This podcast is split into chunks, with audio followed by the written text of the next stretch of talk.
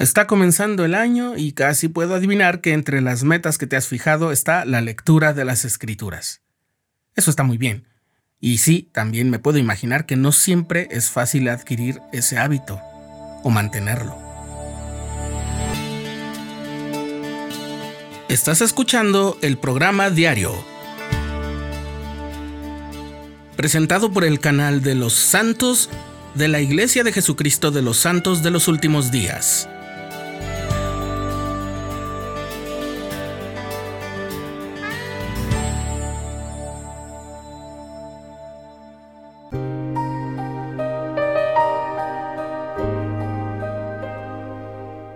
Hace unos años, mientras unos niños de la primaria ensayaban para su presentación anual, algunos pequeños comenzaron a bromear con la letra de una de las canciones que dice, Me gusta leer las escrituras, sentir que son verdad. Y ellos comenzaron a cantar así, No quiero leer las escrituras, me canso a leer. Yo estaba ayudándolos tocando el piano y no pude evitar sonreír ante la picardía de los niños. Pero mi sorpresa mayor fue que ese cambio en la letra que ellos habían implementado no afectó para nada el resultado espiritual de la canción. Al llegar al coro, debo escudriñar, meditar y orar. Por medio del Espíritu sé que ellas son la verdad. Sentí que el Espíritu del Señor se hacía presente y comencé a derramar lágrimas. Pero vi que lo mismo pasaba con la hermana que dirigía el canto de los niños y otras personas que estaban en el ensayo, como algunos de los papás de los niños. ¿Cómo funciona eso? ¿Qué pasa si, como cantaban esos niños creativos, por decirlo de una forma, no quieres leer las escrituras? Al trabajar en el sector editorial, mi esposa y yo hemos aprendido que los problemas de bajo índice de lectura, o sea, el promedio de libros leídos por persona en un año en determinado país o región, no se debe solamente a una cuestión de gusto o cultura. Existen circunstancias y condiciones que propician dificultades y hasta discapacidades para la lectura. Puede ir desde cuestiones climáticas hasta problemas de visión o algún asunto de salud. Lo que te quiero decir es que muchas personas simplemente no disfrutan de la lectura porque no pueden hacerla.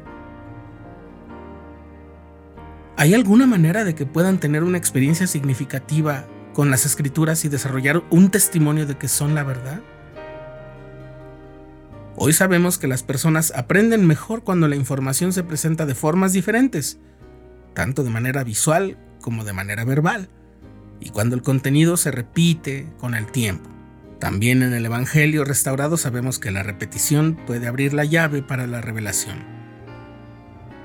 En una ocasión, en un círculo de lectura, yo escuché una versión en audio del libro que teníamos que leer.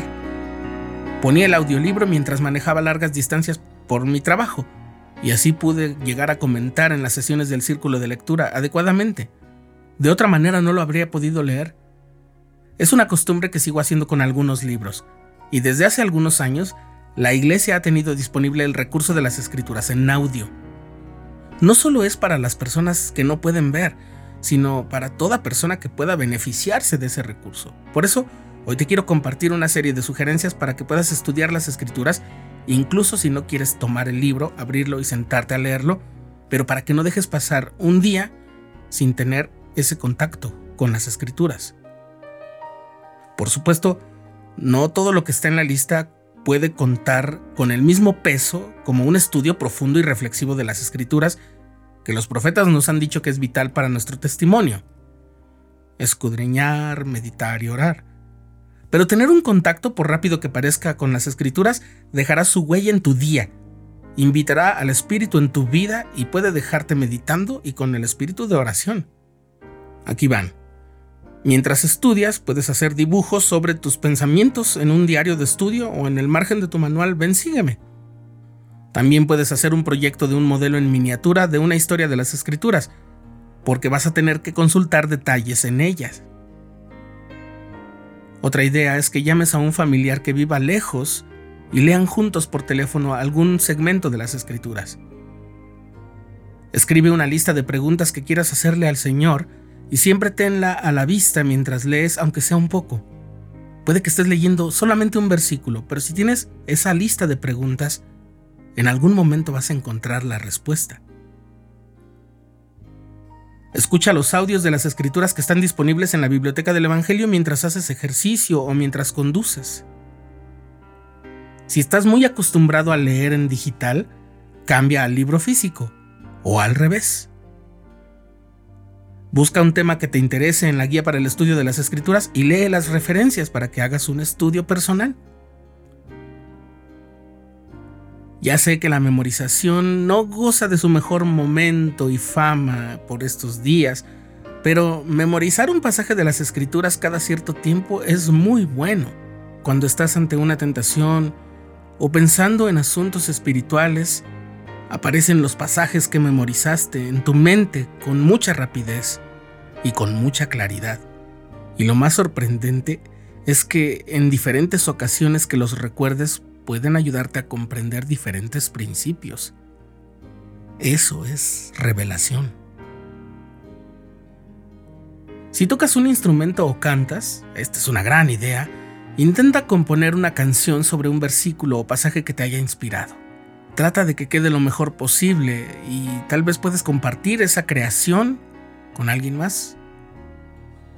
Y un último consejo por ahora es que leas un libro de la Biblia que no habías leído nunca. ¿Y por qué de la Biblia? Porque la Biblia tiene muchísimos libros que no siempre estudiamos con la misma dedicación que otros. Por ejemplo, los libros de los profetas Ageo, Sofonías, Habacuc. Y te aseguro que puedes encontrar cosas muy inspiradoras en ellos.